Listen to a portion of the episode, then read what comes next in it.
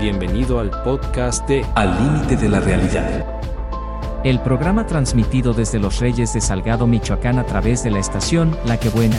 Conducido por el ingeniero Juan José Hernández Segura, el ingeniero José Antonio Ayala Urbina y la licenciada Blanca Esther López Castellanos. Nos puedes encontrar en Spotify, Amazon Music, Samsung Podcasts, Apple Podcasts, Pandora, Tune Radio, iHeartRadio y Dice. Síguenos en Al límite de la realidad y encontrarás las transmisiones de todos los programas.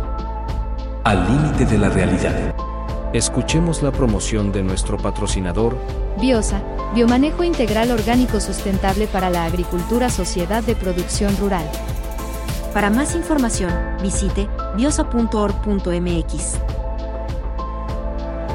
Al límite de la realidad. Biosa te trae la promoción de la semana. Cobija tus plantas y protégelas de las heladas con extracto de mostacilla a tan solo 825 pesos la garrafa de 5 litros. El fosfito de sodio es un coadyuvante que junto con el extracto de mostacilla le proporciona a la planta una mayor protección contra las heladas. A tan solo 345 pesos el litro. Ácaro Free es un importante bioregulador de insectos. Este producto a base de dos cepas de hongos actúa por contacto. Las esporas se adhieren a la cutícula y al tejido fino de los insectos, penetrándolos en un lapso de 48 horas después de la infección.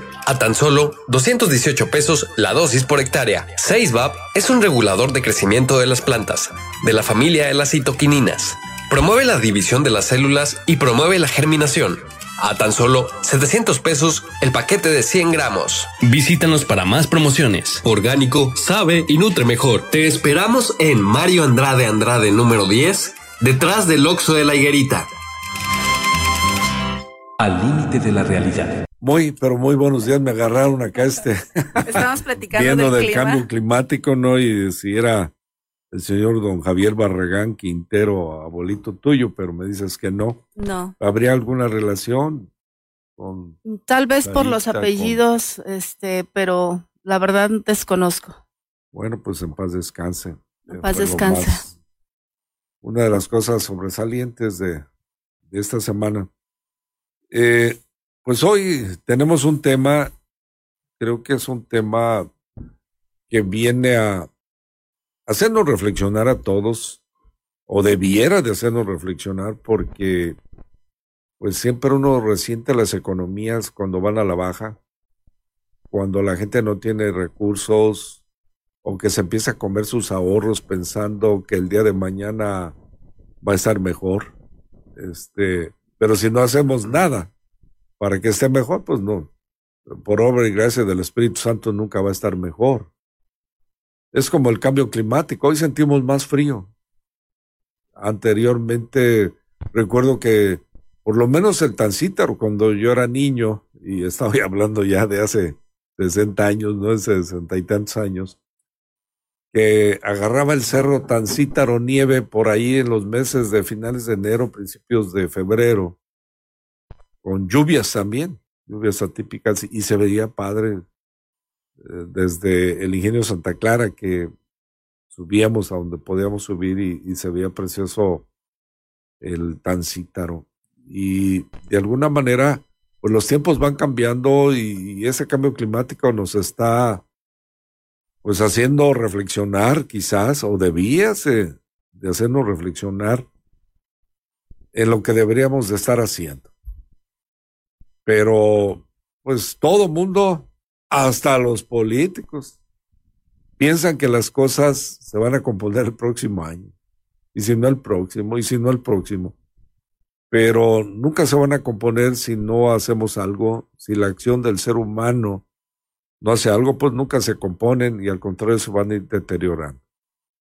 Nos amanecimos también con una noticia, pues eh, que quizás no se cumpla, pero que sí nos hace reflexionar una noticia del Super Bowl, que pues eh, hay ya algunas organizaciones que están pidiendo que no se consuma el aguacate michoacano o mexicano, incluyendo Jalisco, en el Super Bowl. ¿Y por qué? Porque dicen que el aguacate es producto de una deforestación, es producto de bastante agua, que se está robando el agua y, bueno, están mencionando tantas cosas Y uno tiene que ponerse a reflexionar en dos vertientes. Si así fuera el caso de que no se consumiera aguacate en el Super Gol y que empezara a haber un bloqueo de consumo de aguacate mexicano en Estados Unidos, pues la industria aguacatera simplemente colapsaría. Si así los productores de aguacate no la están viendo, y estamos hablando de economía, pero también estamos hablando de que hay grupos ya no únicamente políticos que ejercen una influencia, eso se le llama influencer, para que se tomen otro tipo de medidas, decisiones, o hacerle sentir y ver a los países que tienen que proteger más la ecología, los sistemas ecológicos, los sistemas eh, eh, eh, que se están perdiendo y que están causando este cambio climático. Hoy sentimos mucho frío aquí en Los Reyes, nunca habíamos sentido, pues desde que yo era zarzamorero y que me preocupaba el frío porque la zarzamora requiere también dosis de frío. Había años, hubo un año en que bajó la temperatura a 11 grados y fue fabuloso porque fue un año de bastante producción de las moras. Y el productor, que no es agricultor, nada más produce, pues nunca se fija en este tipo de, de, cuestiones. Eh, que si hay material vegetativo que requiere horas frío para que pueda producir de mejor manera, pues eh, simplemente pasa desapercibido. Hoy estamos amaneciendo, la temperatura creo que el de, hoy fue la más baja de, todos los tiempos, 7 grados bajo cero en Los Reyes, Michoacán. Dios nos libre allá en Tancítaro, Cotija, Zamora, que me acuerdo cuando venía de estudiante y, y, transbordaba porque uno quería pues tomar la mayor parte del día con su familia. Este, y tenía que llegar a las cuatro de la mañana y esperar dos horas ahí a que abordar el autobús que venía de México para los Reyes. Y, bueno, un frillazo hasta dos grados eh, sobre cero en Zamora, Michoacán, eh, calaba hasta los huesos, ¿no? Este, cuando era estudiante y eso, pues, que vale decir que ya han pasado también muchos años de esa época, cuarenta y tantos años, cuarenta y cuatro para ser precisos, de cuando iba y venía de Morelia, Michoacán, estudiando ingeniería química. Y les comento todo esto porque los tiempos están cambiando y algunos de esos cambios pudiera uno frenarlos o por lo menos buscar un paliativo. Eh, y las amenazas también que se vienen, así como nos decían que el cambio climático y no la creíamos, ay, que nos va a andar afectando. Oigan, que no va a llover en muchas partes y se van a quedar de ser desérticas y, se va a perder todo. Y íbamos a andar creyendo que eso pudiera ser posible. Y está haciendo ya realidad esto. Y lo mismo hoy con el Super Bowl. ¿A quién le interesa si consumen o no consumen aguacates en el Super Bowl? Pues es el mayor consumo en un corto tiempo que tiene Estados Unidos. Desabasta toda la, el aguacate que tenían de reserva y entonces se obligan a comprar y como hay más demanda, pues suben los precios del aguacate. Pero si no hay esa demanda y si en el Super Bowl logran estos grupos frenar el consumo de aguacate mexicano, pues se van a fortalecer, aunque sea más caro el aguacate de Chile, el aguacate de Perú, el aguacate de la República Dominicana, se va a fortalecer. Y, y este, pues ya, ya saben cómo son los gringos, ¿no? Ellos toman una decisión y y, y, pues no les importa, ¿no? Pero lo otro, ¿qué nos están mandando decir? Sobre todo a quienes no observamos la deforestación, el cambio de uso de suelo y, y esas cosas, o la imposición del más fuerte, yo hago lo que quiera porque el predio es mío y mis chicharrones truenan, pues alguien nos está diciendo que por ahí no van las cosas, que tenemos que frenar ya el abuso, la deforestación, los árboles que también son seres vivos. Y eso trae como consecuencia una economía. Y, y, bueno, pues tenemos un invitado de lujo y como pues tuve que empezar a hablar el, tema para generar una conciencia, pues dale primeramente los buenos días a Blanquita. ¿Qué tal? Buenos días. Buenos días a toda la gente, a todo el auditorio de esta importante estación de radio, a todos los que nos ven a través de la página de Biosa, Facebook. Bienvenidos, vamos a tener un interesante programa. Le damos la bienvenida a nuestro invitado, al licenciado Francisco Rojas Ruiz, y vamos a platicar de agricultura. Quédese con nosotros. Bueno, pues hoy nuestro invitado egresó de abogado. Creo que litigó muy poco, y se metió a ser empresario. 11 años. 11 años litigando. 11 años. ¿Y si ganabas casos? Así es. Ah, bueno. este, y se metió a las berries a comercializar, ya lo vemos por allá en las ferias, en Alemania, en Estados Unidos, tratando de comercializar todavía el producto que nos queda, porque pues quiero hacer un recordatorio para Paco, que a lo mejor apenas empezaba en aquel entonces, en el año 2014, a hacer sus pininos de comercializar la zarzamora, cuando el Valle de los Reyes todavía decían que era, eh, eh, eh, pues ahora sí que el mayor productor de zarzamora en fresco del mundo. Y efectivamente teníamos casi cercanas a las ocho mil hectáreas sembradas de zarzamora en el valle. Estoy hablando de Tocumbo, estoy hablando de Peribán, de los Reyes, donde se concentraba la, mayor parte, pero también había algo en Tinguindín, en Cotija. Entonces, nos concentramos en esos municipios para referirnos al año 2014, pues que ya de aquel entonces aquí ya van nueve años, ya casi diez años. Pero vean ustedes lo que pasaba. Había 1.359 productores que cultivaban 7.535 hectáreas de frutillas. En aquel entonces, en esa región, había también algo de frutillas allá por el lado de, Buenavista. Eh, pertenecía a todas cercas del pilón, incluso en el pilón había poquitas zarzamora sembrada. Eh, y empleaban de manera permanente 13.000 550 jornaleros, pero en tiempo de cosecha empleaban a 23.942 personas, la mayor parte obra femenina, mano de obra femenina para piscar. Será un montón de gente.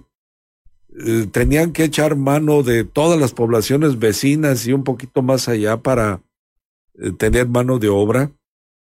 Y esto, desde luego, generaba una riqueza económica en aquel entonces, a pesar de que, bueno, alguien dice que podría estar eh, a buen precio la zarzamora, otra que barata, pero en fin, ingresaron en ese año tres mil, un millón de pesos, tres mil, un millón de pesos, que es un montón, seiscientos treinta y nueve mil pesos. Imaginen ustedes la, la cantidad que ingresaba en la región, los reyes, los bancos y todo el mundo, y, eso hizo que también pues mucha gente empezara a hacer fraccionamientos y, y a vender a sobreprecio los artículos de primera necesidad. Reyes se volvió una ciudad muy cara en ese sentido. Eh, el metro de terreno se fue por las nubes y, y todo el mundo quiere hacer negocio porque había dinero y podríamos decir que había dinero a manos llenas. Las empresas prestaban, financiaban al 8% anual y empezó entonces, desde luego eso empezó de hace 25 años, ya casi 30, ese tipo de financiamiento y empezó a crecer la región en frutillas, principalmente zarzamora, un poquito de arándano y un poquito de frambuesa. Hoy hay más arándano y hay más frambuesa hay menos Zamora y hay muchas parcelas sin sembrar, que todavía siguen ahí. Más o menos le calculamos que debe de haber unas tres mil hectáreas, pues prácticamente en el abandono, que antes producían frutillas. Y el otro renglón era la caña de azúcar. La caña de azúcar, que siempre ha sido el sostén de la economía local, regional, desde, si mal no recuerdo, 1630 y tantos, que se fundó Santa Clara de Monte Falcón y que empezaron los trapiches con los monjes agustinos, principalmente. En Santa Clara, pues prevaleció el ingenio Santa Clara, era una hacienda anteriormente, y había otro trapiche también grande, no sé por qué se acabó, no recuerdo cómo se, se, se, llamaba, pero ahí están todavía las ruinas cerca de un manantial de agua caliente, que a lo mejor ya también se secó. Bueno, en aquel entonces, 2014, se producían con 2.031 productores de caña de azúcar que trabajaban 7.513 hectáreas producían alrededor de 676.170 toneladas de caña de azúcar, empleando a 960 empleados permanentes y alrededor de 500 cortadores, pues que se les llamaba eh, de temporal. Llegaban, cortaban la caña y se iban, ¿no? Iban de predio en predio. Y eso generaba una derrama económica de 356.394 pesos, perdón, 356 millones 394 mil pesos, que era pues aproximadamente un 11-12% con respecto de lo que generaban las berries.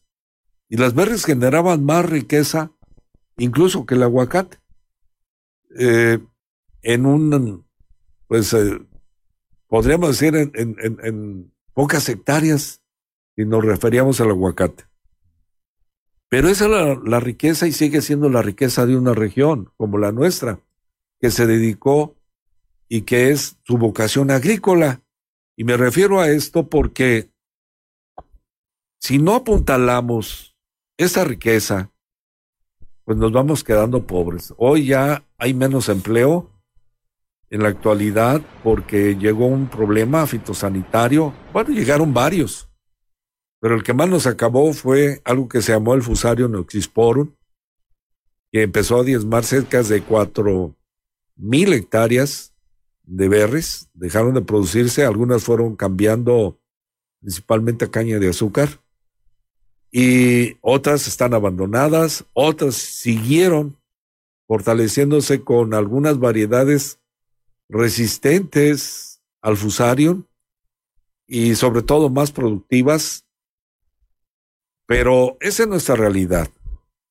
El campo, si no activamos esas tres mil hectáreas que quedan, quiero decirles que se quiso hacer un trabajo excepcional. Se trajeron dos subsecretarios, eh, se activaron algunos programas para ver si podíamos lograr activar la zarzamora, principalmente los terrenos, pero estaban descapitalizados la mayor parte de renteros porque rentaban las tierras y se empezó a sentir, hoy ya se siente más la falta de esos recursos económicos que antes, antes entraban a toda la, la zona, la región. Y lamentablemente la región, o afortunadamente, es una zona agrícola que produce consumo para alimento para el ser humano. Entonces es una zona eh, mucho, muy importante en ese sentido, pero que desgraciadamente no se le ha dado la atención y cuando se le quiso dar la atención con un plan, un proyecto de la Unión de Ejidos eh, que encabeza Arturo Magaña de poder echar a andar un proyecto de entubamiento del agua porque esa era una de las maneras también de combatir el fusario para que no se trasladaran las esporas a través del agua de riego, un agua entubada que además iba a abrir a la labranza otras 700 hectáreas allá por los limones o los palillos, porque se iba a derivar toda esa agua.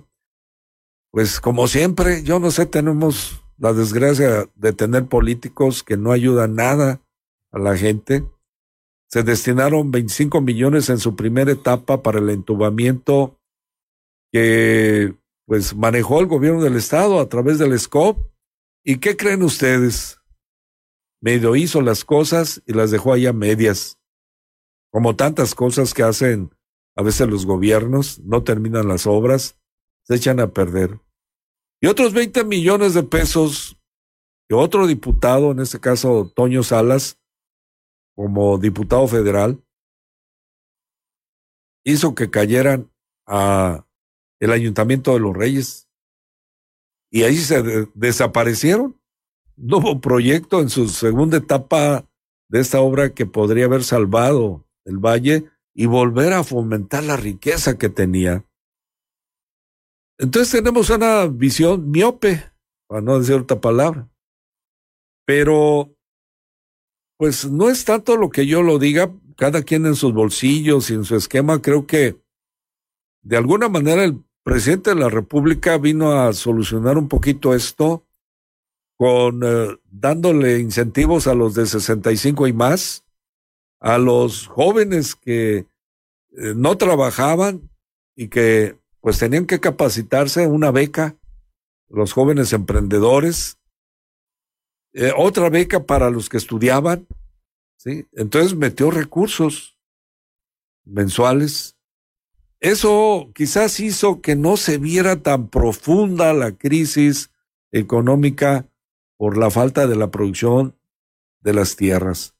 Pero ¿qué pasó con las empresas? Había un montón de empresas, se fueron achicando, otras cayeron en cartera vencida, empezando a perseguir a los agricultores que habían caído también en desgracia que no hubo compasión, muchos perdieron su vivienda, sus casas. Otros ante esa crisis incluso se suicidaron. Recuerdo algunos casos. Pero el comentario de todo esto, Francisco, Blanquita, tú eres empresario, estás haciendo un esfuerzo por que las frutillas que todavía prevalecen se vendan. ¿Cómo ves el panorama futuro, real? ¿Qué tenemos que hacer? ¿Qué tienen que hacer los gobernantes? Yo estoy viendo, y está muy bien lo que está haciendo el presidente municipal de Los Reyes, embelleciendo la ciudad y haciendo obra pública, pero no le están metiendo al campo. Y el campo necesita o no necesita. Tú como empresario de frutillas y que pues ya te vas a venderlas a todos lados para traer recursos a la región, ¿Cómo ves el panorama, Paco? Eh, ¿Qué tal, Juan José? Buenos días. Este, buenos días, Blanca. Buenos días. Eh, pues una, eh, primero agradecimiento a ustedes por invitarnos aquí a su programa. Y pues sí, perfectamente lo que dices, este, atinado. la situación de los reyes es un poco mal ya. Desde hace unos dos, tres años, el valle ha ido cayendo poco a poco con la producción de berries. Eh, prácticamente fresa ya no hace nada, cuando antes hacían un poco. Eh, frambuesa también está desapareciendo. Eh, prácticamente se está quedando nada más lo que es zarzamora y arándano, en lo que se está produciendo aquí en el valle. ciertamente dabas unos datos muy atinados. desde hace 12 años la producción de berries ha ido cayendo eh, se han perdido por lo menos el 50% de las hectáreas que estaban sembradas. Eh, llegamos a ser el número uno en exportación a nivel Los Reyes, eh, de todo Michoacán y de todo México. Y pues obviamente hoy pues hay quien está este, ya colocándose por encima de nosotros. La producción en Michoacán era bastante buena de berries y también ha ido cayendo. Traigo unos datos por aquí actuales. Eh, Michoacán produce casi un millón de toneladas de berries actualmente. Eh, de eso, a Michoacán, bueno, pues Michoacán coloca a México como tercera potencia mundial en exportación de berries. Eh, de eso que se vende, produce 2.300 millones de dólares este, de forma anual. las berries producen 120 mil empleos directos y por lo menos 350 mil temporales. Y por supuesto que de los 64% eh, de las berries producidas en Michoacán, pues lo es la zarzamora, el que se lleva ese mayor porcentaje. Eh, esto actualmente se produce en los municipios de Los Reyes, Peribán, Jacona, Zamora, Siracuaretiro, eh, Área de Rosales, Zitácuaro y Marabatío. Y pues lo que te daba como último dato es que bueno, yo decía el 50, aquí dice eh, el 60% de superficie ha ido cayendo. Eh, eso es lo que nos pasa el Instituto de Investigaciones Forestales de la Universidad de Uruapan como último dato actualizado, que en los últimos 12 años por lo menos se perdió el 60% de los cultivos este, en, los reyes, hablando únicamente de los reyes. Mm, la situación climática que comentabas también es importante, por supuesto que eso ha hecho que las plagas eh, proliferen y se vayan arraigando de forma agresiva y pues a todas las variedades sin contar este, ninguna eh, sean más susceptibles aquí en Los Reyes y pues eso haga que el productor tenga dificultades para poder estar produciendo. Eso es otro obstáculo, además del Fusarium oxysporum que también comentabas, que pues ha sido también un factor mm, determinante para que muchos hayan dejado de seguir sembrando. Eh, a eso también pues debemos de ponerle que eh, la proliferación de variedades, el nuevo nacimiento de zonas de producción en Michoacán, pues ha hecho que la competencia sea más agresiva, los volúmenes sean más grandes. Por supuesto que hoy se exporta más que lo que se exportaba hace 20 años. Hace 20 años tal vez con una semana donde mandáramos 200 mil cajas en una semana, eh, se saturaba un mercado y pues el precio se caía y nadie quería zarzamoras. Y hoy podemos exportar un millón de cajas en una semana y pues no saturamos un mercado que ha ido creciendo en el consumo y la preferencia de los mercados internacionales. Por supuesto que la exportación a Europa ha ido decayendo debido a, pues primero, endurecimientos en el tema de pesticidas, segundo, en la calidad y pues también en la producción, porque ya también por la zona de Europa, pues ha ido predominando variedades más fuertes a, a todo tipo de plagas, a resistencias a climas, y eso ha hecho que países que no tenían, pues empiecen a experimentar Marruecos es el caso, es lo que más sonado ahorita, en donde ya están eh, varias empresas eh, experimentando ahí con cultivos eh, de prueba y eso hace pues que ya puedan estar abasteciendo mercados europeos. Estados Unidos no es el caso por la distancia y pues obviamente nosotros somos el vecino más cercano y pues al que más le conviene o con el que más le conviene hacer negocios. Entonces, bueno, pues esto eh, nos deja en cierto privilegio a México y en una oportunidad, pues que es indudablemente, eh, ahora sí que mejor por encima de otros países. Mientras productos de Chile, Argentina, Perú, pues tienen que viajar 15, 17 días en barco, pues por supuesto que nosotros podemos cargar hoy un embarque y mañana estar descargándolo en Estados Unidos, en la puerta de McAllen, que es donde todos estamos ahí descargando. Entonces eso pues sí nos da una eh, privilegio, una eh, ahora sí que ventaja. Y por supuesto que ventajas que pues han ido aprovechándose. Michoacán lo ha sabido aprovechar bastante bien, Jalisco en segundo lugar, Guanajuato. Y pues hay otros países, otros estados, perdón, que, que sí están creciendo también, eh, Puebla con arándano. Eh, hay alguna eh, tendencia ahorita, eh, habían mochis, pero parece que los proyectos no andan muy bien por allá.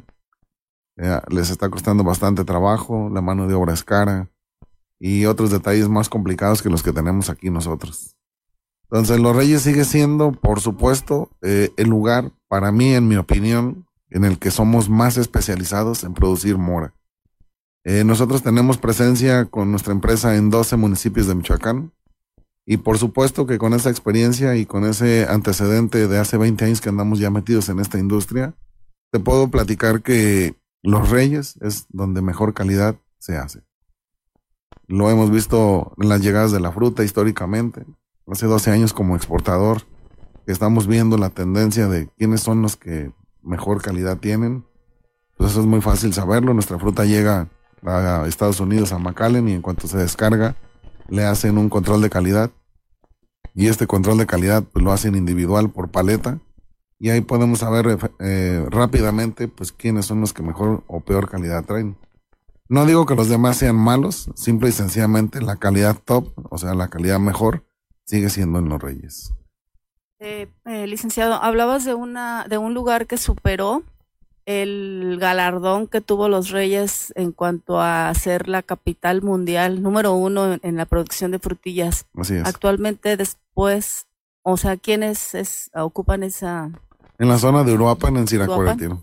Así es. ¿Y después los Reyes? Así es. Que igual también traen sus complicaciones, están cayendo en la zona, hay muchos problemas con plagas, se, se, les están arraigando las plagas igual que aquí. Está sucediendo lo que aquí empezó a suceder hace 12 años. Y pues obviamente ya en la desesperación muchos están eh, dejando los cultivos. Mismo caso que, que está sucediendo aquí. Y del 60% que, que también comentas, datos muy fuertes, 60% que, que ha caído eh, la superficie o el número de parcelas o producción de zarzamora, eh, las que se mantienen aún, eh, ¿cómo, cómo, se, ¿cómo ven la, economía local? Bueno, obviamente exportan y tienen todo un, consorcio, una gran derrama económica, en, este, generación de empleos pero como decíamos, a futuro, ¿cómo se ve esta actividad agrícola que nos ha mantenido como una ciudad este, económicamente fuerte? Pero, ¿qué tan fuerte podemos seguir siendo? Mira, la, la zona tiene un potencial increíble. Eh, aquí se está experimentando con variedades eh, modificadas genéticamente. Algunas presentan alguna resistencia a plagas, algo otras un poco más resistencia al fusarium. Eh, algo otras pues son muy productivas. Todas tienen cualidades diferentes. Eh, creo que en ese inter que estamos experimentando ese tema de variedades va a llegar un punto en el que se logre posicionar una preferentemente y esa pueda detonar nuevamente el valle. Porque como lo vuelvo a repetir, o sea, para mí en mi opinión personal, eh, sin ofender y ni, tampoco desacreditar a nadie, yo creo que Los Reyes eh, sigue siendo el lugar en donde mejor sabemos hacer y producir este, la mora con calidad. ¿Y qué están haciendo bien los productores que se mantienen? Porque si, si hay tanta tantos productores que, que de alguna manera tuvieron que dejar esa, esa actividad agrícola, algo debieron haber hecho mal en su momento o alguna afectación mayor que a los que se mantienen actualmente. Pero ¿qué están haciendo bien ahora los productores que tienen todavía grandes sembradíos de zarzamora? Eh, creo que aquí hay varios puntos que debemos de tomar en cuenta. Eh, no es nada más que el productor sea un productor especializado o que sea un buen productor, sino que también tenemos que hablar de las zonas, eh, las zonas productivas de los reyes, eh, hablando por ejemplo en el caso de aquí de los palillos, pues la zona prácticamente desapareció, eh, pero ahí pues había muchas complicaciones que fueron el agua, que fueron el fusarium, que fueron las plagas. Entonces ya no, aunque sea un perfil muy bueno del productor, pero cuando ya se tiene que batallar tanto con eso, es muy complicada la producción y encarece, por supuesto, este, la misma. Entonces no podemos hablar de que pues fuera un productor malo y por eso se retiró, ni tampoco que pues le haya caído fusarium nada más y se fue por eso. Lo afectaron varios factores. Entonces ya son varios factores los que lo afectaron y, creo que la mayoría de las zonas está cruzando ese tema. Lo decía atinadamente Juan José, eh, hubiera ayudado bastante el tema del entubamiento porque le hubiera dado un poco más de certeza a la producción de las berries. Hubiéramos demostrado compromiso con la inocuidad, con el tratamiento de las aguas y el manejo de las mismas. Y pues muchos temas de esos están abandonados. Ciertamente pues el principal es que pues hoy la planta tratadora pues ni siquiera cubre el requisito de tratar las aguas, o sea, solamente está ahí y pues cae el agua y sale, porque no, no llega al grado en el que pueda salir con la pureza o la limpieza que se necesita para los cultivos. Y eso pues es un factor que pues nos sigue atrasando, ¿no? El entubamiento del agua pues hubiera dado un poco de una redistribución correcta a las eh, huertas que pues obviamente tenían problemas de agua. Me hubiera ayudado a conservar algunos más plantíos de lo mismo. Y en el tema de las plagas, pues ahí sí es complicado decirte eh, que pudo haberse hecho algo, pues simple y sencillamente creo que el asesoramiento técnico también ha sido un factor predominante en la zona. Eh, lo siento por los asesores, pero creo que muchos han estado fallando. Eh, yo veo muchos agricultores eh, que les hace falta asesoramiento técnico de primera calidad. No sé si muchos nos estancamos en que, bueno, pues ya sé manejar la zarzamora, pero no las plagas que hace 10 años vienen arraigándose más fuertes. Y creo que muchos de esos eh, agricultores que predominan, pues están a la vanguardia, al día con su asesoría, con su conocimiento técnico para saber cómo controlar, defender y proteger sus cultivos. Entonces, como lo comento, pues son muchos factores los que intervienen para que hoy en día eh, la producción de zarzamora se mantenga, pero está ayudando el tema de las variedades. Creo que eso va a hacer que sea más duradero eh, el tema de la zarzamora en la región. Este, después de esta experiencia que han tenido aquí en la región de los Reyes de ser el, la potencia número uno en cuanto a producción de berries y concretamente de zarzamora, y a lo que ha pasado, han reflexionado, han entrado en un proceso de reflexión, qué es lo que, porque la experiencia es pues grande, entonces no sé si ya han entrado en un proceso de reflexión colectiva para que no suceda lo que ya sucedió o cómo enmendarlo. Se me ocurre, pongamos, la organización de ustedes.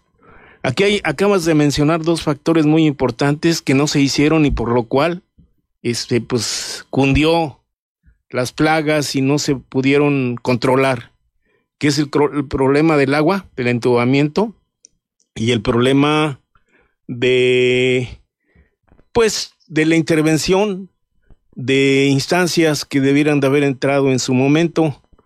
Y en el caso, pongamos, de, de esto del agua, eh, tanto de la planta tratadora como del entubamiento, hay un factor político. La planta se puso en el lugar más inadecuado por cuestiones de intereses económicos. Yo como periodista te lo puedo decir porque lo investigué. El terreno allá estaba mucho más barato, hubo más mochada allá que donde debiera de haberse puesto, donde podían concurrir todas las, las aguas negras y tienen que bombear y eso es caro para llevarla allá. Por otro lado, esa planta tratadora nada más sirve para cierto tipo de cultivos porque no está al 100% este, eh, vamos a decir, tratada, ¿sí? En, el, en el sentido biológico y de materiales, eh, de, de minerales pesados, no, o sea, nada más sirve para la caña en todo caso. Y eso también es un factor político. ¿Por qué no se hizo? Y en el sentido del entubamiento, pues por ahí se perdieron unos varios millones de pesos porque estaba destinado una cantidad para el entubamiento y también no pasó nada. Y yo creo que eso es parte de la falta de organización de ustedes. Porque si hubiera habido organización, hubieran exigido y hubieran estado atentos a que esto no sucediera. Eso es en, lo que yo me refiero. Si han entrado en un proceso de reflexión que va más allá de lo que puede hacer el productor. Pues yo pienso que en ese tema creo que político no me voy a meter mucho. Eh, creo que hubieran podido suceder muchas cosas, pero por lógica yo te voy a decir que el agua se limpia en donde entra y no donde sale, ¿no? Entonces creo que al final sí podríamos tomar como referencia eh, el punto de que estaba mal ubicada, tal vez sí. Eh, la mayor zona productiva, pues sabemos que es Los Reyes, este, completamente eh, compuesto por varias zonas. Y pues el problema de agua sucia, pues no lo tiene nada más la zona donde se puso la planta. Entonces, sí hubo tal vez un mal proyecto ahí que no vamos a poder negar. Respecto a lo que comentas de que tal vez nosotros eh, no hicimos nada o, fue culpa de nosotros. Mm, tendríamos que abundar en qué fue primero, si el huevo o la gallina, porque pues al final creo que pues también el productor perdió. También el productor pudo haber presionado, también el productor pudo haberse organizado y pues es el que más iba a perder, ¿no? Porque al final eh, no lo quiero decir sin ofender a, lo quiero decir sin ofender a nadie, sin tocar sentimientos ni nada pero uno como empresario, pues si hoy no es negocio estar aquí, pues nada más brincas a otro lugar y pues compras en otro lugar, ¿no? Eh, pero aún así creo eh, que no es el punto. Nosotros estamos en la Asociación Nacional de Exportadores ya hace tiempo y Ana Berris, Asociación Nacional de Exportadores de Berris, sí tiene un compromiso en muchos sentidos, porque obviamente tenemos un programa de recolección de envases vacíos, tenemos un programa de monitoreo de uso de pesticidas, tenemos un programa de monitoreo de plagas, tenemos un programa este, de compromiso con el medio ambiente y tenemos otro programa de compromiso con el cuidado del agua. Entonces creo que por ahí, en el caso de las empresas de berries, sí ha habido un seguimiento. El tema es que no estamos todos. El tema es que aquí en Los Reyes podemos decir que puede haber algunas 30, 50 empresas que exportan y solamente 5, 8, tal vez máximo están eh, o estamos ahí en esa asociación.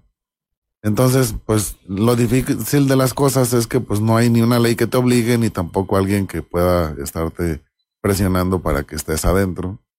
Y eso pues hace que los que están fuera pues no cumplan, no lleven esos reglamentos ni lineamientos ni más. Nosotros trabajamos con productores certificados, trabajamos con un cooler certificado, eh, estamos eh, certificados por el mismo gobierno del estado en materia laboral. Entonces, pues podríamos ser sujetos a cualquier revisión en cualquier momento sin ningún problema. Pero el tema es que los que no cumplen con eso, pues obviamente pues tienen unos costos más económicos, buscan una ventaja más enorme que está por encima de nosotros y nos ponen en desventaja a los que así hacemos las cosas bien. Entonces, sería meternos en un tema eh, en el que pues obviamente va a ser muy amplio y no vamos a poder acabar, creo, en el tiempo que nos den. Pero te platico cómo está más o menos a grandes rasgos la situación. Y no, pues se nos juzgue, ¿verdad? Como eh, a primera impresión, como el empresario que nomás viene y se aprovecha. Bueno, pues eh, eh, de los foros que se tuvieron con los subsecretarios, creo que hubo alguna resultante. Incluso hubo denuncias públicas y por escrito de la falta del seguimiento de esos recursos que se dieron para el entubamiento del agua, eh, pero no hubo nada. Y, ¿sabes por qué no hubo nada? Porque decían que esos recursos se los habían dado a los diputados a fondo perdido. Los diputados podían hacer lo que quisieran con esos recursos. Y entonces no podían darle un seguimiento porque aunque eran recursos fiscales, se los dieron a los diputados para que movieran obras sin, sin, sin más, ¿no? El único que no los dio fue el doctor Lupo. Se dice que se los llevó a, a. A mí no me consta, pues, si, que haya hecho con esos 20 millones de pesos, pero fue el único que no los dio. Víctor Silva, que entonces era diputado federal, sí los dio al Estado. El Estado no cumplió eh, con el entubamiento primera parte y el actual presidente municipal Toño Salas sí los dio también siendo diputado federal. Llegaron al ayuntamiento de los Reyes en la época de Jesús eh, Álvarez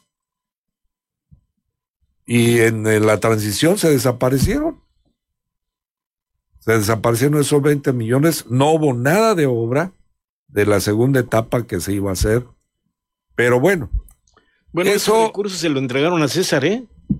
Este, yo tengo la. No, yo, hasta donde yo sé, se los entregaron 10, eh, los primeros 10 se los entregaron este, a Álvarez. Y él los, entregó a César, eh, yo tengo el cheque, bueno, la foto. Los otros, los otros, parece que, que Álvarez compró un material que no sirvió para, para, para la obra que iba a hacer, ¿no? Pero bueno, no nos toca a nosotros, eh, no somos auditoría, ni mucho menos.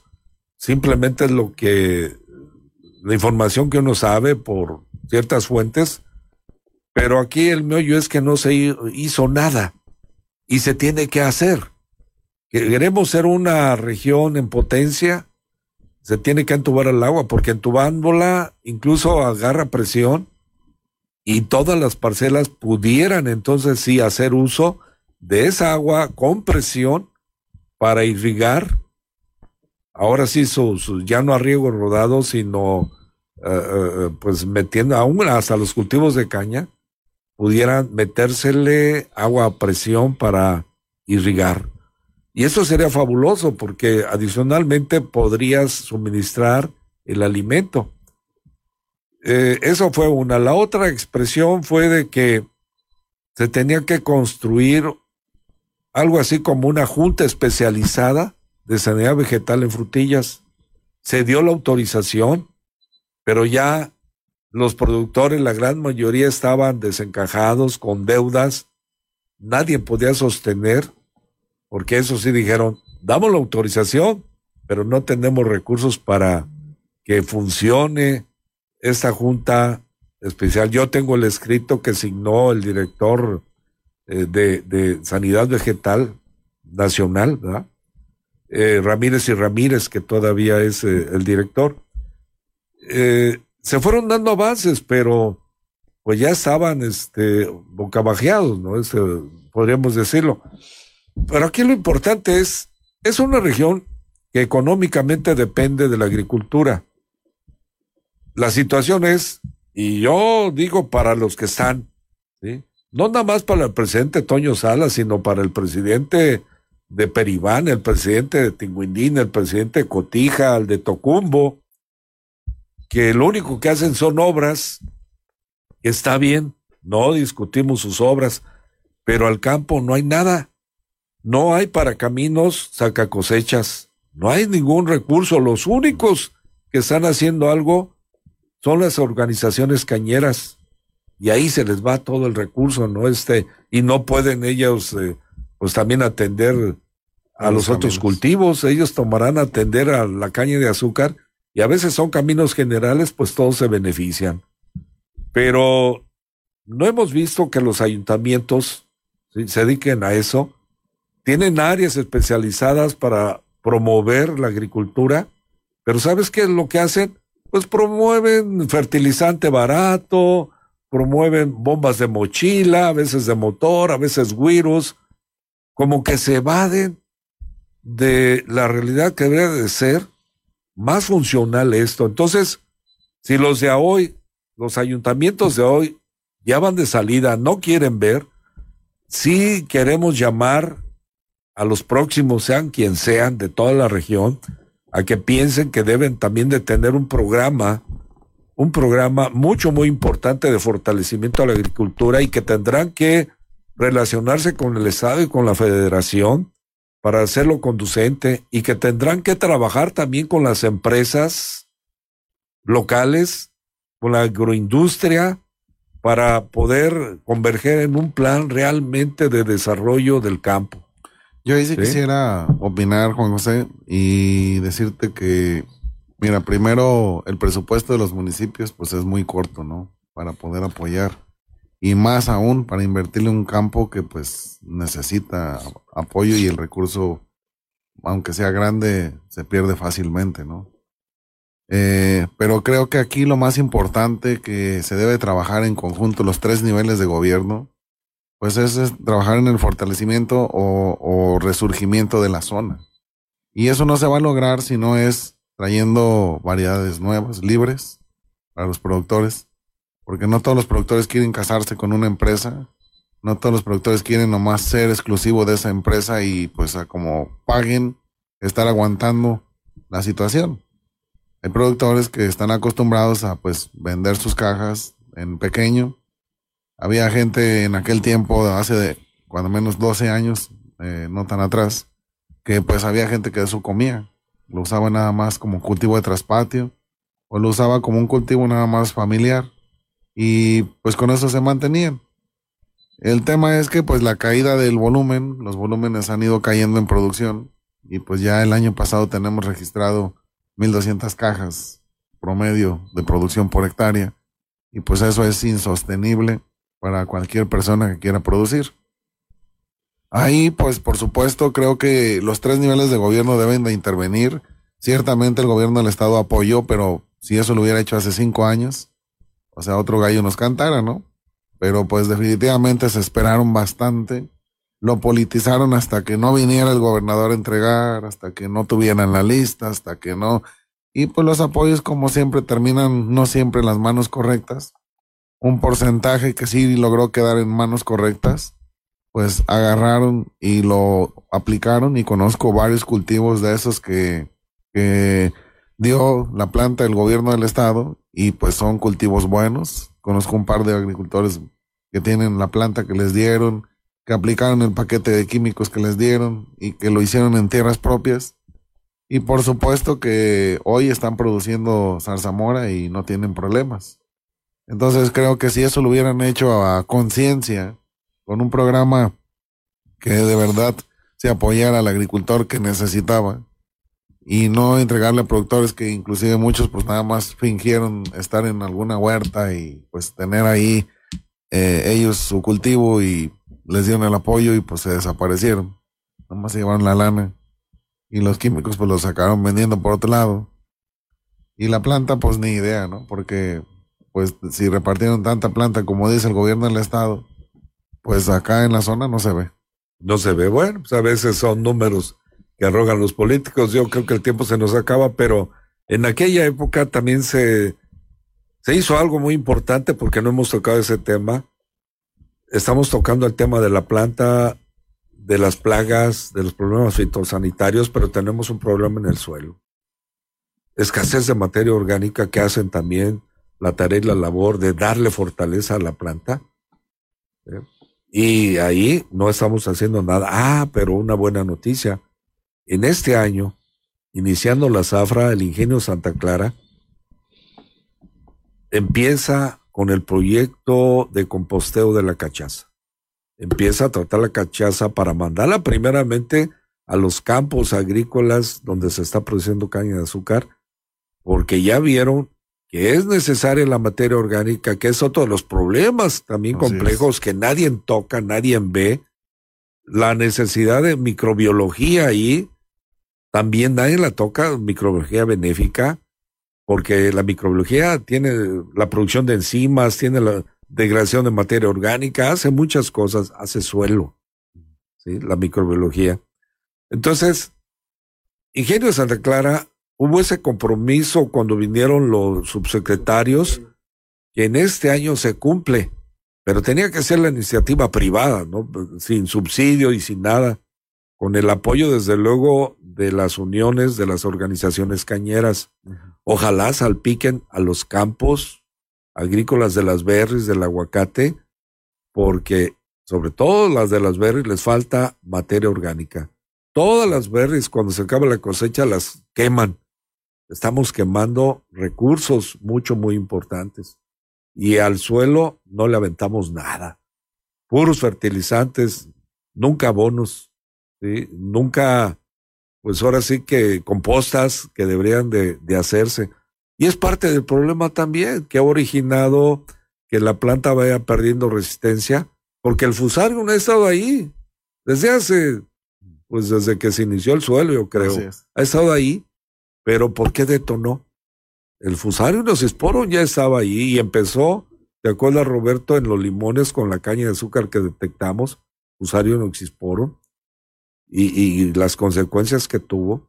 Hoy ya sabemos tratarlo, ya sabemos cómo controlar, pero bueno, yo quiero felicitar al ingenio Santa Clara que, y así como las empresas también que van con y a los productores con ese ahínco, este, vamos a salir adelante, pero ojalá si unieran a este esfuerzo los políticos actuales, los representantes de esta sociedad y los futuros, porque no podemos estar solos.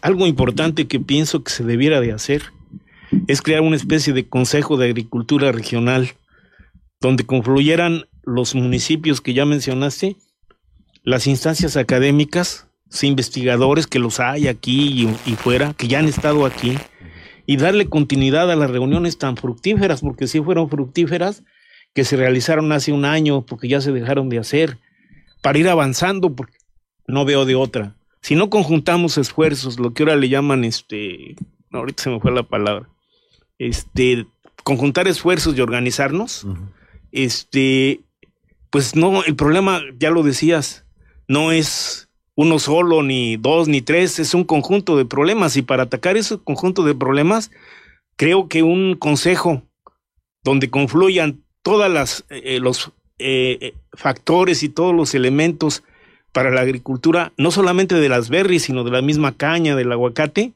es urgente y necesario. Bueno, pues se nos terminó el tiempo ya, urgente y necesario, ya nos comimos tres minutos. Muchísimas gracias, Francisco.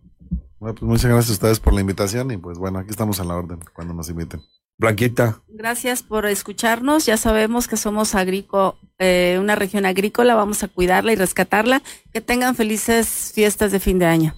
Roberto.